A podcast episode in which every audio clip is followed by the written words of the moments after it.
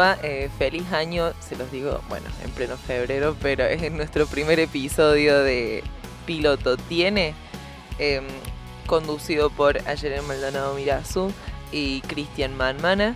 Eh, estamos acá reunidos una vez más em, para hablar un poquito de cierto, del primer episodio, del episodio piloto de ciertas series. En este caso eh, le toca a Sherlock, una serie que nada, estuvimos como debatiendo, discutiendo hay mucho tiempo qué vamos a hacer y creo que es la mejor forma de arrancar esta nueva temporada, este nuevo año en realidad, no sé si temporada, de, del podcast. Em, sé que es un poquito tarde, pero nada, hubo ciertos inconvenientes técnicos en el medio. Eh, les juro que hace muchísimo que estamos intentando grabar esto.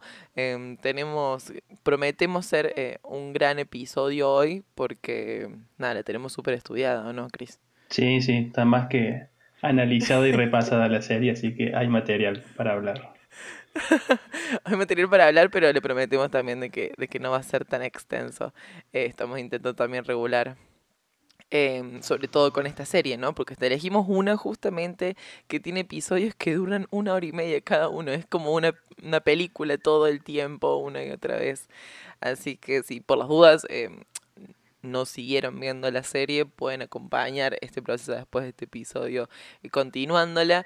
Y si la han visto solamente el piloto, también lo pueden eh, escuchar. Eh, cualquier cosita, si tenemos algún spoiler o algo que decir, nosotros lo, lo aclaramos ahí en el medio.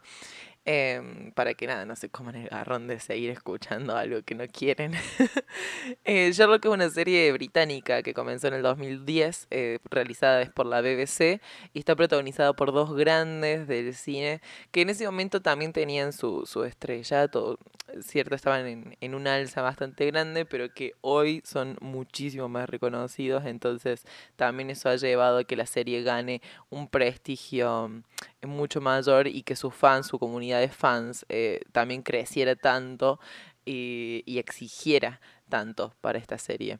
Porque es una serie que no solamente ha transcurrido en estos años, tiene tres temporadas, pero tiene un lapso de tiempo entre cada una, porque la primera se lanza en el 2010, después la segunda se lanza en el 2012 y en el 2014 em, también se, se se filma la tercera, digamos, junto con la, con la segunda y se estrena eh, dos años después y la cuarta temporada se transmite en el 2017, aunque eh, indican de que, nada, ahora capaz que venga una última, no se sabe muy bien, siempre hay como muchas especulaciones al respecto, eh, incluso, nada, también hace poco salieron noticias diciendo de que estos dos actores como no se diciéndoles tipo no se exijan tanto no no no hagan la temporada únicamente por sus fans, porque es ese tipo de serie, es ese tipo de serie de que, que quiere tener una continuación solamente porque genera una comunidad muy grande y un éxito muy grande.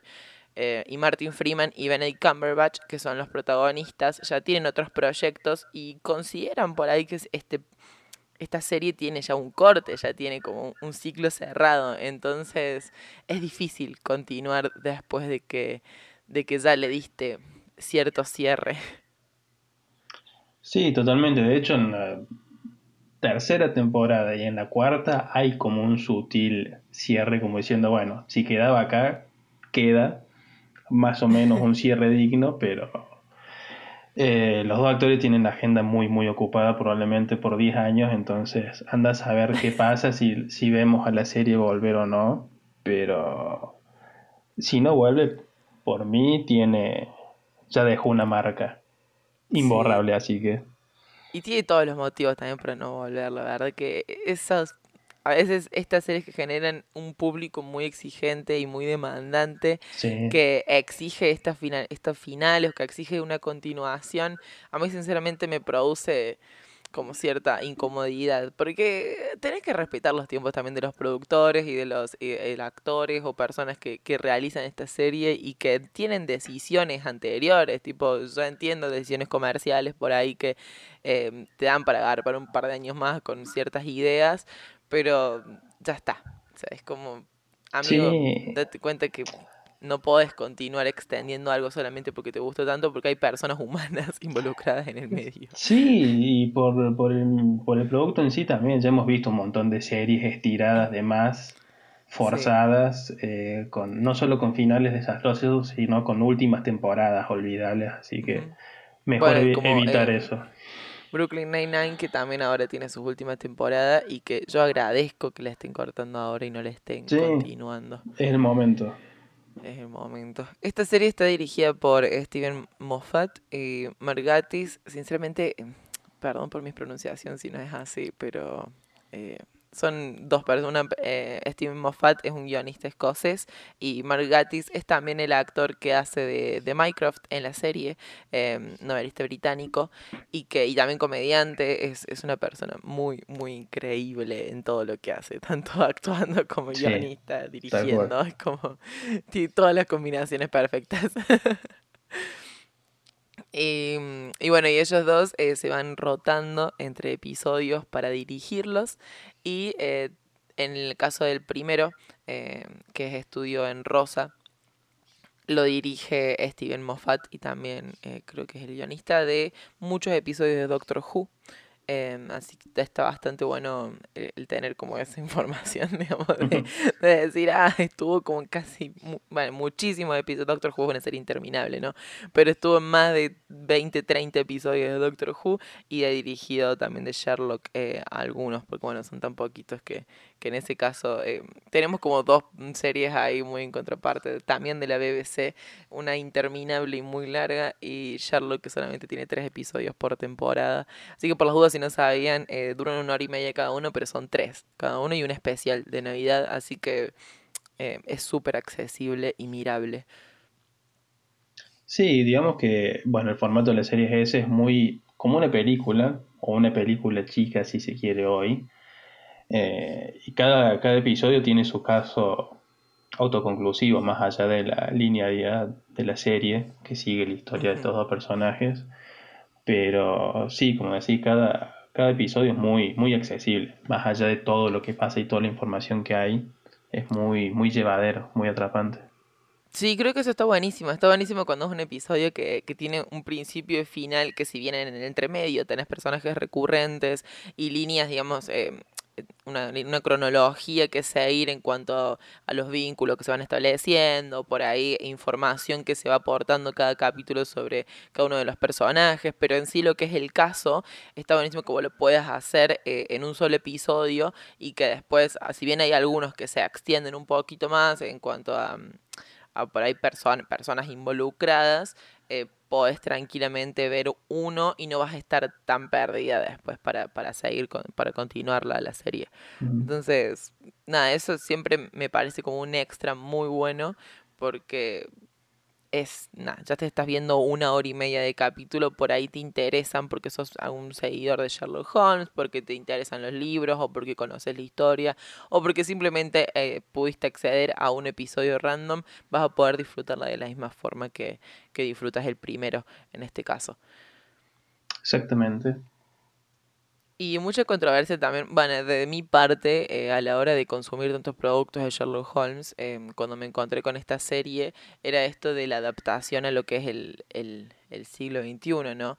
Esta, esta adaptación en cuanto a, qué sé yo, tecnología, eh, situaciones y, y, que involucran, eh, nada, ciertos circunstancias que tienen que llevar em, autos, no sé, em, celulares, tablets, computadoras, e involucrar el servicio del policial, digamos, con todas las plataformas accesibles a las cuales tienen, eh, el reino y bueno, y el rol que ocupa su hermano eh, dentro de, de, la familia y dentro del gobierno. Como que hay un montón de cosas que, que la verdad han sido modificaciones que en un principio te hacen un poco de ruido y te, y te hacen preguntarte el si condice o no condice por ahí a lo, a lo clásico que es este tech, lo clásico de la literatura de Sherlock Holmes y, y que, y que encaja perfectamente, ¿no? Y que, y que se siente súper natural y que podés como llevarlo eh, de la mano.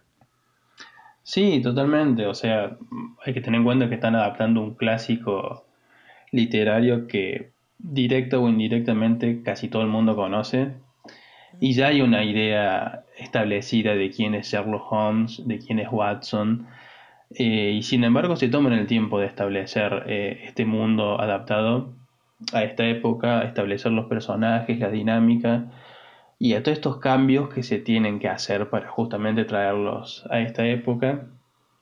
Y, queda perfectamente establecido desde el primer episodio, me parece. Sí, y para, si, me, si me decís eso, entonces eh, empezamos a hablar un poquito más de, de, qué trata este primer episodio. Dale. Eh, ah. Yo diría que lo, lo, principal que vemos es la dinámica eh, que, que, vamos a ver en toda la serie entre estos dos personajes. Eh, como dije, se toman el tiempo de establecerlos. Watson y, y, Sherlock se conocen en este primer episodio, no, no se conocían hasta entonces. Así que nos introducen brevemente eh, a cada uno por separado. El primero es Watson, que vemos que tiene una pesadilla que son como flashbacks de guerra. Vemos que es un tipo solitario, que usa bastón, que tiene un blog. Ahí tenemos algo bastante moderno. Sí.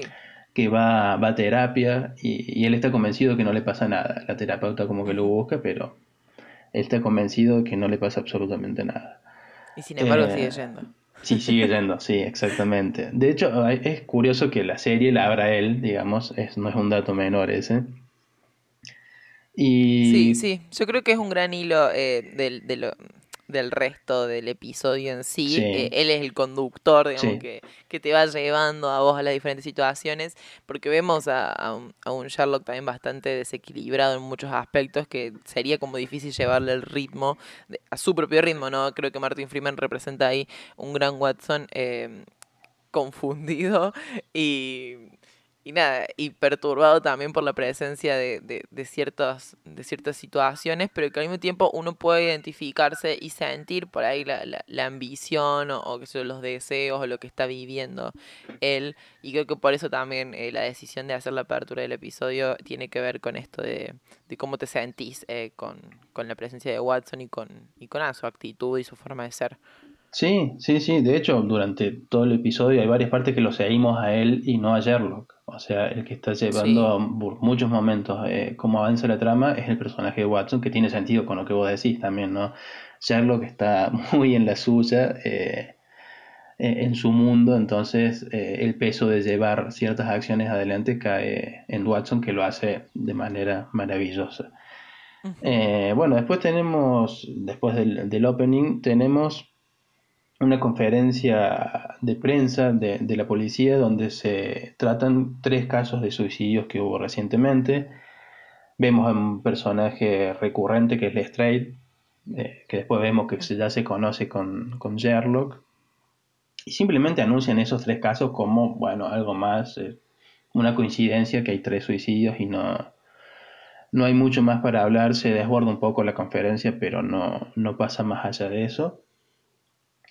Después vemos a, Watson de vuelta en su, en su vida solitaria, caminando por la plaza, y vemos que se encuentra con un conocido, con otro eh, excombatiente.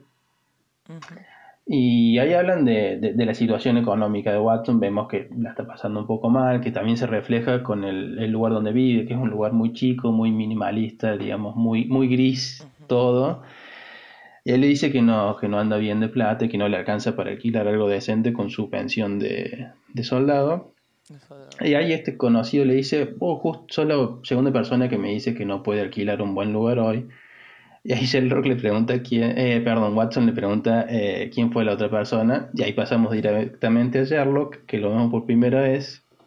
Y es muy curioso como lo vemos por primera vez, porque eh, la cámara aparece desde donde guardan a los muertos en la morgue, que se despliega, y nosotros vemos como si fuésemos el muerto Sherlock mirándonos desde arriba, que también establece un poco el personaje. La primera vez que lo ves está viendo al espectador desde arriba, y ya te dice dónde está Sherlock durante toda la temporada, durante toda la serie. Es un tipo que está eh, siempre un paso adelante. Siempre. Y acá vemos un poco la faceta excéntrica de, de Sherlock porque vemos que se conoce con la persona que trabaja ahí en la morgue y saca como una especie de látigo y le empieza a pegar al cadáver para hacer estudios. este tipo está loquísimo, no, no, no, o sea, todo bien con sus estudios, pero vos ves eh, la, con la fuerza y la hazaña. absolutamente no, nada. No, no, no, o sea, e, es un objeto de estudio, es, es como, no sé, pegarle una taza, ¿entendés? Y le empieza a pegar al, cadáver con una hazaña, con una fuerza, y, te diría que hasta con un entusiasmo, que es un poco raro. Como poco es raro. Sí, creo que, bueno, igual este, particularmente este episodio, creo que, que marca mucho ese lado desquiciado de Sherlock, eh, que está completamente inmerso en su universo de del crimen y de resolver misterios y, de, y que se siente cómodo con eso eh, de una forma en que ningún otro ser humano se siente cómodo. Entonces, eh, creo que se refuerza un montón en este episodio de esas situaciones, porque después lo vemos un poquito, vemos como otros matices de, de Sherlock en cuanto a, su forma de vincularse también y de, su, de sus propios mambos, digamos, y cómo él los va trabajando. Y, pero acá en un principio no, en un principio directamente te plantean a este chabón que no, no, no tiene ningún tipo de límite social, de interacción, de vínculos interpersonales, no hay nada. Sí, exactamente. sí, hay cierto desfasaje, digamos, con el resto de, los personajes, eh, que como ellos tienen un código social como la mayoría de las personas y te das cuenta que Sherlock... Sí, sentido común. Claro, pero él lo sabe, no es que lo ignora. Todo el tiempo sabe que él está por fuera de eso y no le molesta en ningún momento. Y elige estarlo, exactamente. Eh, bueno, estando ahí es cuando ah, llega Watson con este conocido que los presenta.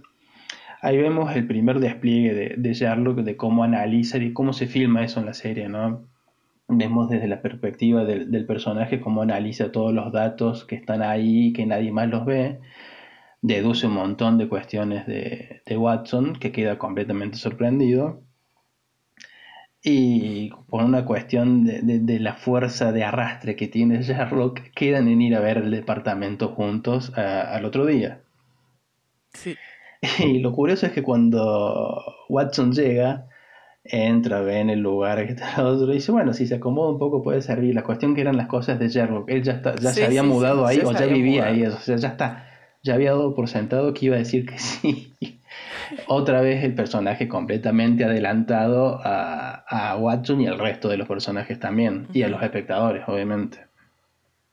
Y ahí es cuando aparece eh, la relación de Sherlock con la policía, porque parece el cuarto caso de suicidio, Lestrade lo busca, eh, Sherlock invita a Watson y van a la, escena, a la escena del crimen, y ahí vemos que Sherlock inventó un cargo para poder colaborar con la policía como detective privado, eh, es un tipo que incluso hasta moldea el sistema para que las cosas le sean funcionales a él. O sea, moldea una institución pública a su gusto y capricho. Sí, tiene esa capacidad porque tiene ese, ese, poder. Exactamente. En el sentido por un poder intelectual que, que le es, que, que, le es mucho más superior que la misma policía, que, que todo el mismo equipo de la policía. Sí, sí, de hecho acuden a él porque saben que lo necesitan. No, sí, por más de que tienen un carácter que, bueno, por suerte todo el tiempo estamos eh, remarcándolo, digamos, se está remarcando desde la serie, que nadie lo banca en ese sentido. Sí, sí. Que es el único motivo por el cual acuden a él es porque es bueno resolviendo los casos. Sí, y, y cuando ya no están en un callejón sin salida, porque realmente lo hay muchos personajes de ahí del cuerpo de la policía que lo detestan, lisa y llanamente, y si lo dicen en la cara y él hasta lo disfruta. Sí. Tiene eh, ese lugar también en la serie. Bueno, ven la, escena del crimen, ven el cuerpo, Sherlock le pide un análisis a Watson del cuerpo porque Watson, bueno, no lo habíamos dicho, pero es doctor. y sí, en la guerra, digamos, él fue soldado médico en la guerra de Irak. Y bueno, ahí Sherlock llega a la conclusión de que no fue un suicidio y que es un asesinato. Eh, bueno, se van por, distintos caminos porque Sherlock se va por su cuenta y ahí es el primer momento en el que Watson se plantea qué onda con este tipo, por qué es así, si vinimos juntos, si quieres que esté con él, por qué me abandona acá. Y, hay una policía que le dice, alejate de Sherlock, eh, es, un mal tipo. Algún día lo vamos a encontrar a él siendo el asesino serial, porque no le va a alcanzar solamente con, con resolver los casos, claro, y demás, y bueno. Eh, y acá Watson empieza a caminar por, por la vía pública y empiezan a sonar lo- las casillas de teléfono, los teléfonos públicos. Sí, Ignora uno, dos, al tercero entra y, y un tipo le dice que, que lo va a pasar a buscar un auto, que se suba y demás. Medio que lo amenaza.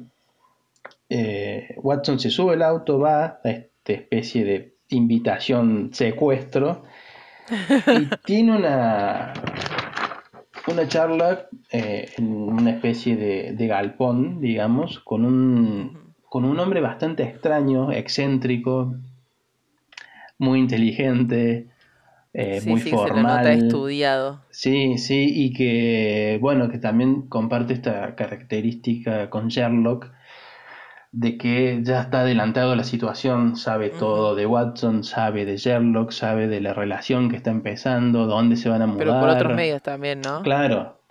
Eh, y acá, eh, de vuelta, Watson se encuentra en esta posición de que tiene adelante un tipo sumamente inteligente que ya sabe todo de la situación y tiene que negociar Sí. con este tipo que lo amenaza, que le dice que espía a Sherlock, que necesita información sobre él, que le va a pagar.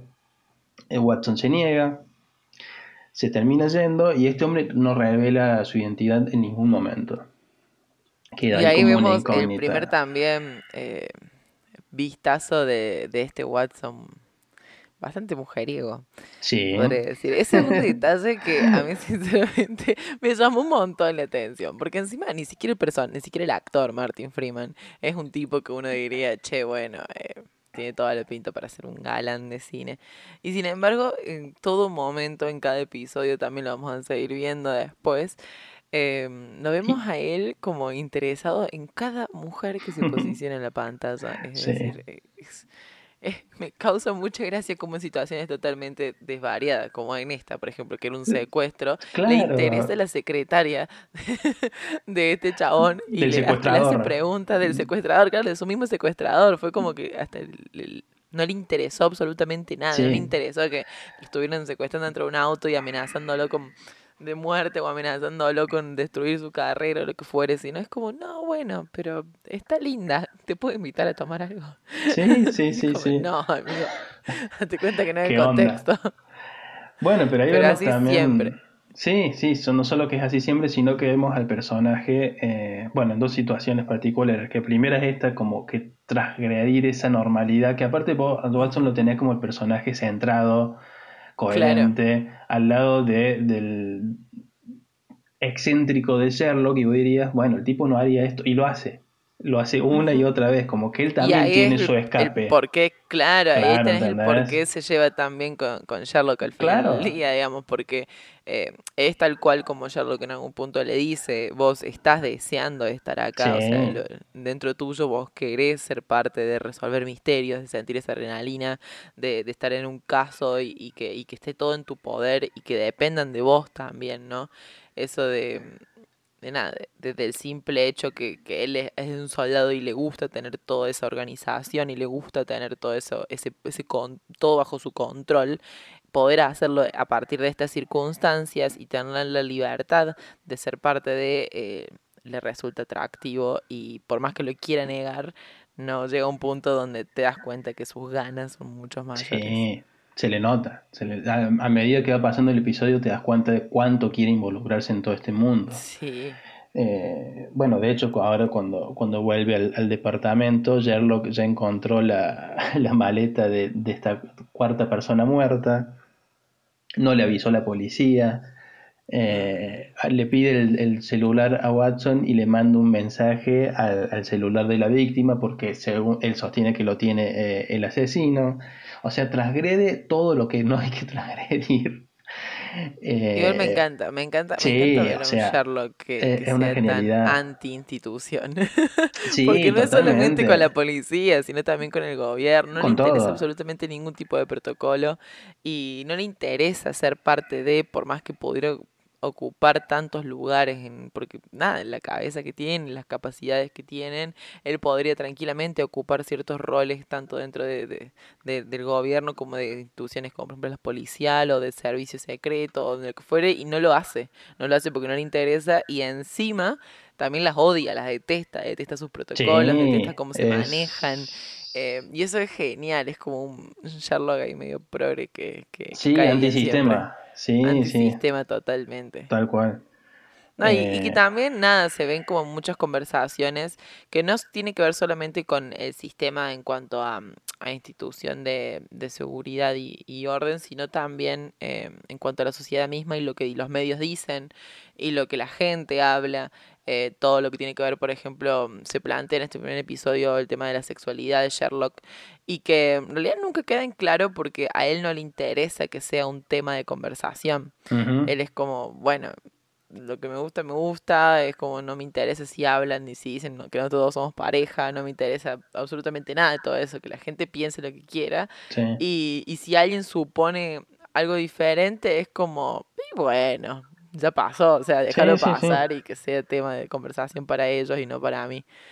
Eh, entonces eso está buenísimo porque es es una forma de, de, quitarle cierto peso a un montón de, de temas, un montón de, de tabús que, que, bueno, que por ahí vos podés llegar a, a, creer de que se van a tener en consideración y que para él son completamente eh, prescindibles. Sí, totalmente. Aparte, con el personaje transgrediendo todo el tiempo desde su, su lugar, no queda nada, nada forzado todas estas cuestiones, ¿no? Eh, metiendo, metiendo todo desde, desde la perspectiva de Sherlock, que vive en esa realidad paralela, si se quiere, es mucho más desestructurado, no, no, no cae en esos lugares comunes. Eh, bueno, y siguiendo con esto de que ignora los procedimientos, sigue sin avisarle a la policía de todo esto, van al lugar donde el supuesto asesino caza a sus presas van a un restaurante, ahí es cuando se produce toda esta cuestión de, que los confunden con una pareja. Eh, él cree que Watson está intentando seducirlo, le dice que no, que todo bien, pero que a él le importa su trabajo y nada más y demás. Y aquí se produce un, un quiebre interesante cuando ven que hay un hombre, un pasajero en un taxi que puede ser el asesino, salen los dos corriendo eh, atrás de ese taxi y Watson se olvida su bastón. Es un, punto clave ese. Cuestión que persiguen eh, al taxi, lo detienen, el pasajero resulta no ser el asesino. Sherlock acá de vuelta transgrede y se hace pasar por policía y vemos que tiene una placa de policía que ha robado, o sea, se la deja a, a, Watson porque le dice que tiene un montón más, o sea, su relación con la policía también es esa. Cuando vuelven al departamento lo están allanando. Eh, está toda la policía allanando, buscando pistas. En, claro, están buscando eh, drogas eh, y se terminan encontrando con la, con la maleta. Acá también es cuando Sherlock aclara que él no es un psicópata, sino un sociópata altamente funcional. Es algo que va, va a seguir durante toda la serie también. Él remarca constantemente esa diferencia. Él sabe que están, digamos, mal, entre comillas, pero no de esa forma que ellos creen. Claro no como creen. Claro, y, le, y, les vuelve a remarcar el lugar en el que él está. Y acá vemos por primera vez cierta vulnerabilidad del personaje cuando están buscando drogas y Watson lo defiende como diciendo, me estás diciendo que este tipo que, que veo lo que es, lo formal que es, lo, lo didáctico, lo aplicado que es, que además es eh, un adicto y Sherlock por lo bajo le dice, no, cállate, cállate, deja de, deja de hablar por mí. Y ahí se da cuenta de que eh, Sherlock o tiene o tuvo problemas de adicción. Y acá vemos que el personaje también tiene sus, su lado vulnerable, ¿no? Que no es todo perfecto eh, e imbatible como se nos había pintado hasta entonces. Y acá llega eh, un momento también clave, que es cuando logran descifrar el, mail, la contraseña de la última víctima, eh, acceden al GPS, se dan cuenta que está relacionado todo más o menos con un taxi, con un recorrido. Y acá el taxista aparece, lo vemos entre las sombras, y le manda un mensaje a Sherlock diciéndole que se vaya con él contra todo pronóstico, contra todo sentido común, ¿qué hace Sherlock? Se va con el taxista, con el potencial asesino, no le avisa a nadie, se termina yendo. Y ahí vemos eh, eh, que, bueno, sí, que resulta ser, por lo menos dice ser el asesino. Sherlock se empiezan a andar, a, dar vueltas, el taxista los lleva a un lugar.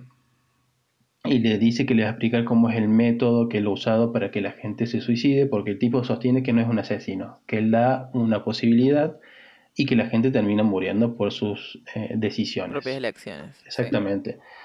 La policía le ignora, dice, bueno, entonces se van del departamento, Watson se queda ahí, ve el GPS, lo actualiza, se da cuenta que se está moviendo y sale corriendo atrás de, de Sherlock, lo cual también es clave para toda la, para toda la serie. El hecho de Watson corriendo atrás de Sherlock y sus impulsos, yendo con su sentido común y con su preocupación a intentar salvar a Sherlock que se mete en todos los peligros habidos y por haber con tal de demostrar su punto únicamente. Es como que está, está buenísimo también de que eso, digamos, de que Watson pueda confiar en sus instintos y pueda seguir esa línea muy similar a la de Sherlock en cuanto a a esto de no seguir los protocolos y de decir, bueno, yo también lo voy a hacer, pero a mi manera. Sí. Em, porque eso, eso le da la pauta. Desde un principio nosotros lo vemos a él como súper involucrado de decir, no, involucremos también a la policía, involucremos también a, la, a las instituciones. Y ya ahora, al final de este capítulo, nos damos cuenta que no, que, que, que hizo ese quiebre, que ya hizo ese cambio y se da cuenta que tiene que irse a, por, por, su lado. Sí, sí, él termina rompiendo con lo que él era hasta, hasta ese momento entonces también. Sí, yo creo que el principal motivo fue después de la, de, la persecución, que se da cuenta que no, que no puede utilizar más, que no, no tiene por qué usar el bastón, que, que fue todo bastante psicológico en cuanto al por qué lo estaba utilizando y creo que ahí es cuando gana plena confianza de decir, che, lo que me dijo, lo que estoy viviendo ahora es lo que realmente me está haciendo generar cambios en mí que no esperaba nunca cambiar o que no esperaba que fuera tan rápido o que entonces nada creo que tiene que ver mucho también con ese tipo de impulso no solamente por ya la vida de Sherlock sino por lo que él quiere tomar la decisión por, por cómo se siente Totalmente. Sherlock pues le dio un empujón, nada más. Eh, él es el que termina tomando las decisiones y se nota, sobre todo en esta parte final. Eh, bueno, Watson sale y ahí vemos al, taxista ya en el lugar explicándole a Sherlock cuál es su método, saca dos pastillas y le dice que una lo va a matar y la otra no. Que tiene que elegir una que le tiene que tomar tiene 50% de posibilidades de morir o de vivir y el taxista le dice que él tomará la otra, como para que sea más parejo eh, el juego. Eh, ahí empieza todo también un proceso de deducción de Sherlock, vemos hablándolo con el, con el taxista, haciéndole preguntas supuestamente como para enaltecer su imagen como asesino, pero en realidad Sherlock le está sacando toda la información que puede. Sí. Ahí se da cuenta de que el taxista eh, está muriendo, que está enfermo, se da cuenta que es un tipo solitario.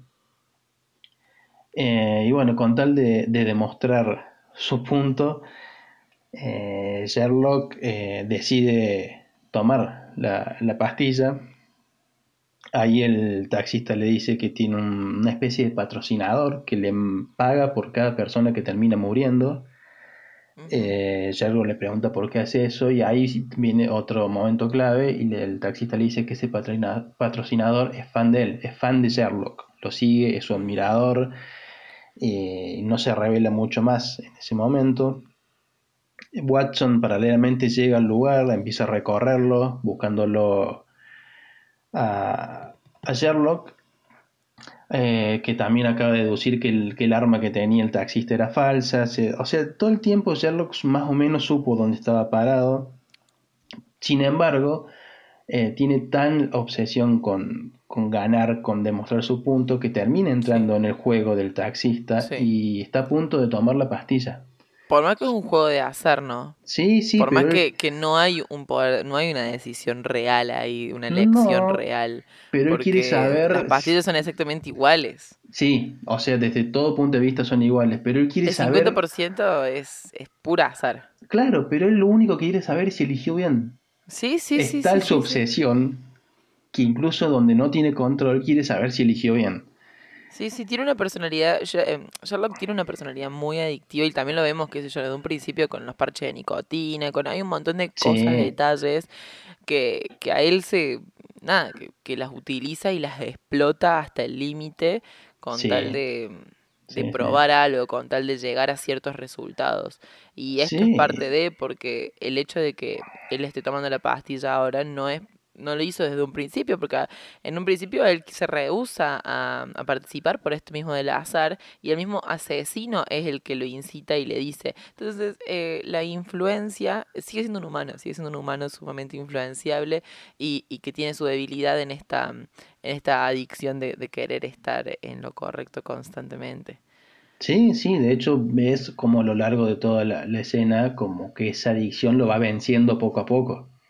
Es como que lentamente va cayendo en eso hasta que termina eh, cayendo del todo y cuando está a punto de, de, tomar la pastilla, desde a través de dos ventanas, eh, Watson lo salva disparándole al, al taxista y ahí ves como Watson recupera toda esta cuestión de la cordura. De la cordura, de se da cuenta que sus habilidades como soldado siguen estando, porque hasta entonces dudaba de, de, todo.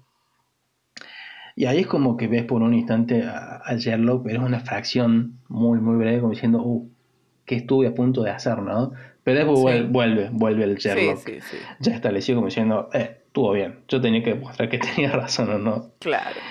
Ahí el taxista ya agonizando eh, le llega a, decir un nombre a Sherlock sobre quién es este patrocinador fan suyo y le dice que es Moriarty y ahí aparece el clásico... Por primera vez el nombre. El clásico enemigo, claro, el nombre del, del enemigo histórico de Sherlock, que todo lo que se dice acá es eso, solamente se dice su nombre y nada más.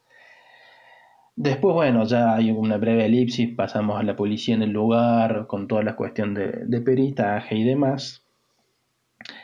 Eh, Watson se permanece a un costado, Sherlock habla con Lestrade, le empieza a decir, cómo, empieza a deducir cómo sería, eh, eh, quién lo salvó, qué características físicas debería tener, qué conocimientos. Cuando empieza a darse comida por un costado y se da cuenta de que el que lo salvó es Watson dice, no, no, estoy desvariando, estoy choqueado, no me das caso, la persona es de otra forma y bueno, como que lo termina cubriendo. Y ahí se da, se restablece la dinámica de toda la serie y de esta dupla tan clásica que vemos por primera vez acá, que es eh, Watson salvando a Sherlock de sus impulsos y de los riesgos que corre y Sherlock, a su vez, salvando a Watson, como que cubriéndolo, protegiéndolo, tomándolo bajo su manto, si se quiere. Llevándolo un poquito también en la realidad, como eso es, es sumamente importante. Que Sherlock se deja llevar a tal punto que pierde control a veces de, sus propios impulsos.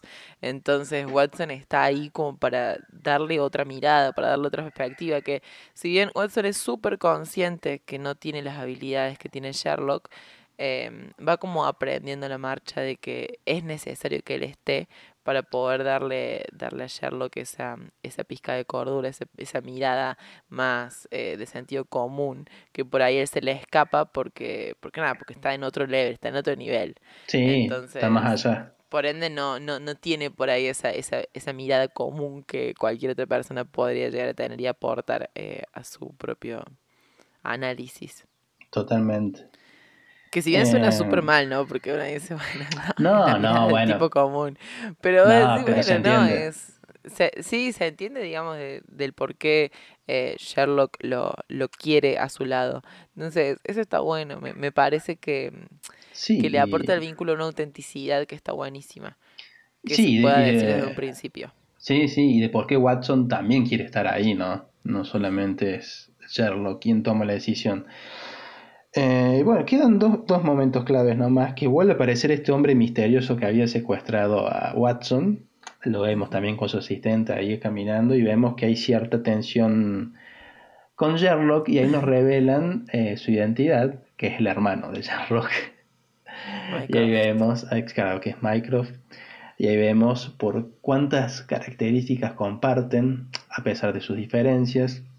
Watson obviamente no puede creer que este tipo realmente sea el hermano. Y ahí se da cuenta que de verdad se estaba preocupando por Sherlock. No era que quería, no sé, matarlo. Claro, no puede creer. rastrearlo por. por cuestiones personales.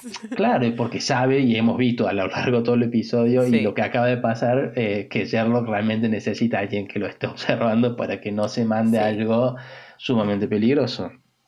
Watson no puede creer la dinámica de la relación de esos dos hermanos, pero bueno, eh, hay como cierta... Sí. No, digo que para Minecraft también es un alivio que este Watson, que Watson exista y que aparezca. Es como, le da a él la pauta de decir, bueno, che, hay alguien que se preocupa tanto por mi hermano que no, no, se vende. O sea, también eso, ¿no? De que él le, ofrece plata para, para que lo investigue y todo. Y, y Watson no, no da pie, dice que no quiere. Entonces ahí para Minecraft también es un cierto punto, una alivio de decir, bueno, che, a alguien le interesa tanto vincularse con mi hermano o le interesa tanto su bienestar que no va a ser capaz de venderse por lo mismo. Entonces está buenísimo eso de que, de que se da como vuelta la carta. Sí, sí, sí, sí. Eh, bueno, y ahí hay una breve eh, escena de, de, tensión entre los hermanos que ves esto, que hay cierta preocupación, pero que se tratan de esa forma muy extraña. Y, se van y Sherlock, acá lo vemos a Sherlock por primera vez muy, muy alegre y muy feliz, eh, porque existe este tal Moriarty que no tiene la menor idea de quién es, pero empieza a aparecer entre las sombras un, un, rival digno de él, digamos. Claro. Algo que es su par, que está en otra vereda, y a él le súper entusiasma toda esta situación. Watson lo escucha y realmente te das cuenta, y dice, este tipo está loco, pero le entusiasma verlo, Sherlock así y ver la vida que tienen por delante. Y ahí se van caminando los dos juntos, eh, sonriendo al mismo tiempo por primera vez en todo el episodio. Y ahí cierra, ese es el final. Sí.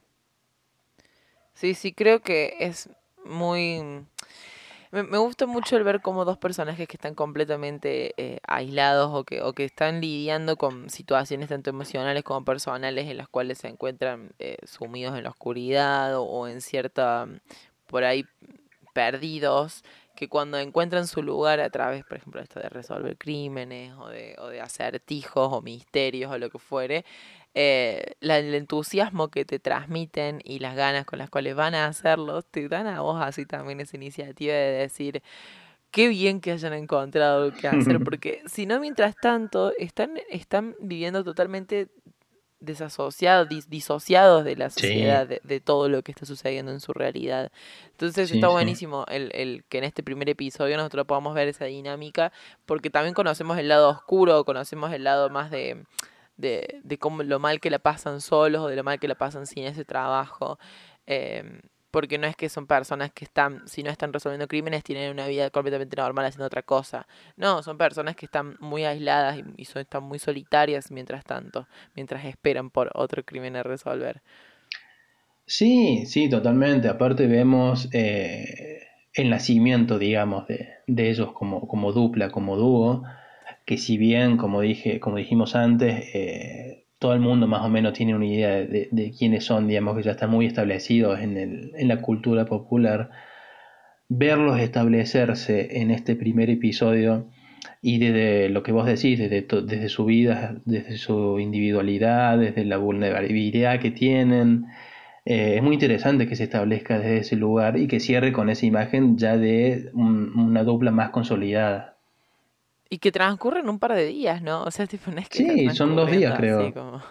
Sí. Sí, sí, no, no, no. no es de que esté transcurriendo en un mes, en una semana. No, no, son un par de días nada más. Y es, es, es, muy divertido como la naturalidad con la que tomamos también cómo se forma ese vínculo sin cuestionarnos nada. Sí. Porque estamos ahí como viviendo lo que, lo que ellos también establecen. Es un juego en el cual vos entras y que no te resulta para nada, mm, o sea, te resulta extraño por la forma de ser que tienen, pero la naturalidad del vínculo entre ellos dos eh, siempre, siempre está presente.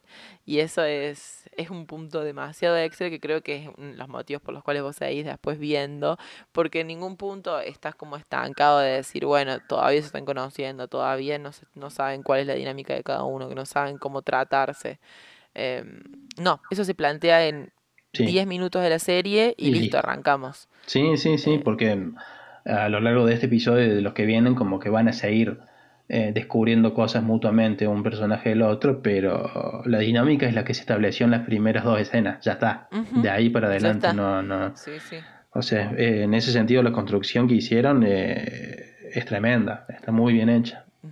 Es, es, una serie muy inglesa también. O sea, tengo que admitir que uno sí está acostumbrado a ver muchas series eh, yankee o, incluso las mismas de, de, resolver misterios, ¿viste? de crímenes, em, que si bien te tiene muchos aspectos por cómo te explican todo, porque es una serie que es apta para toda la familia en el sentido que si bien tiene asesinatos, muertes, suicidios y todo, eh, se va explicando detalladamente y siempre muy cuidado en algunos aspectos, por más que las escenas sean muy bizarras. Eh, no, es como, no sé, un familiar de, de crímenes. no sé cómo explicarlo, pero es, tiene esa dinámica inglesa en la cual eh, no te quieren dejar a vos afuera de, de la información que están mostrando, por más de que después tenga ciertos detalles o todo, al final del episodio se va a explicar. En algún punto se va a explicar qué es lo que estás viendo y, y para que vos también seas cómplice de ellos. Sí, sí, sí, sí.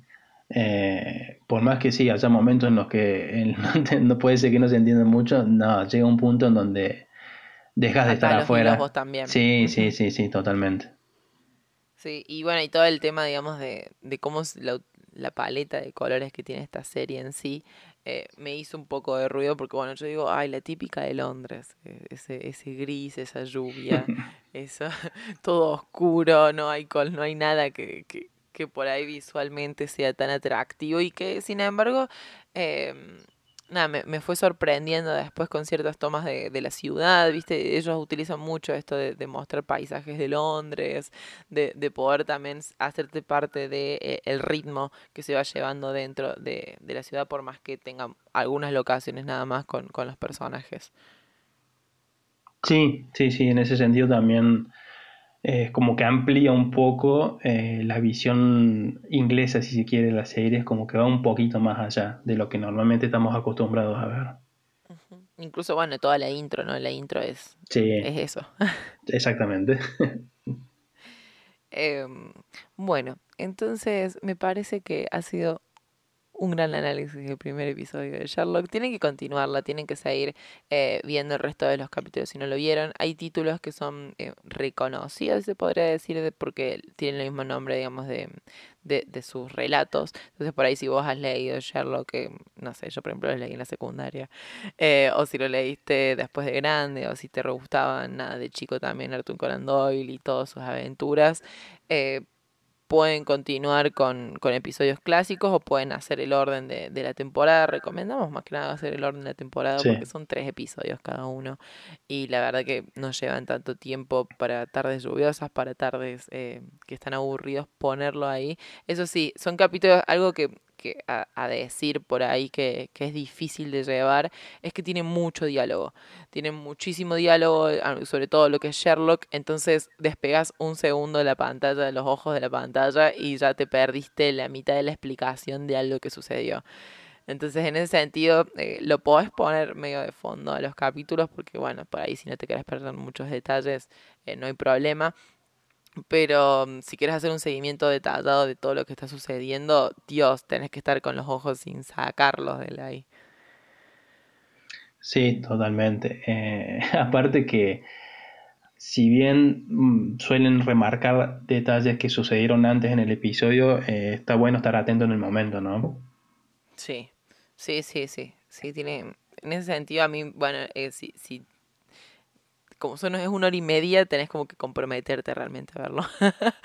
Pero bueno, es, es, creo que es divertidísimo y bueno, y la mayoría de las personas la conocen esta serie, así que está buenísimo que puedan como retomarla algo que ya tiene 10 años, porque estamos en 2021 y esta serie se estrenó en el 2010.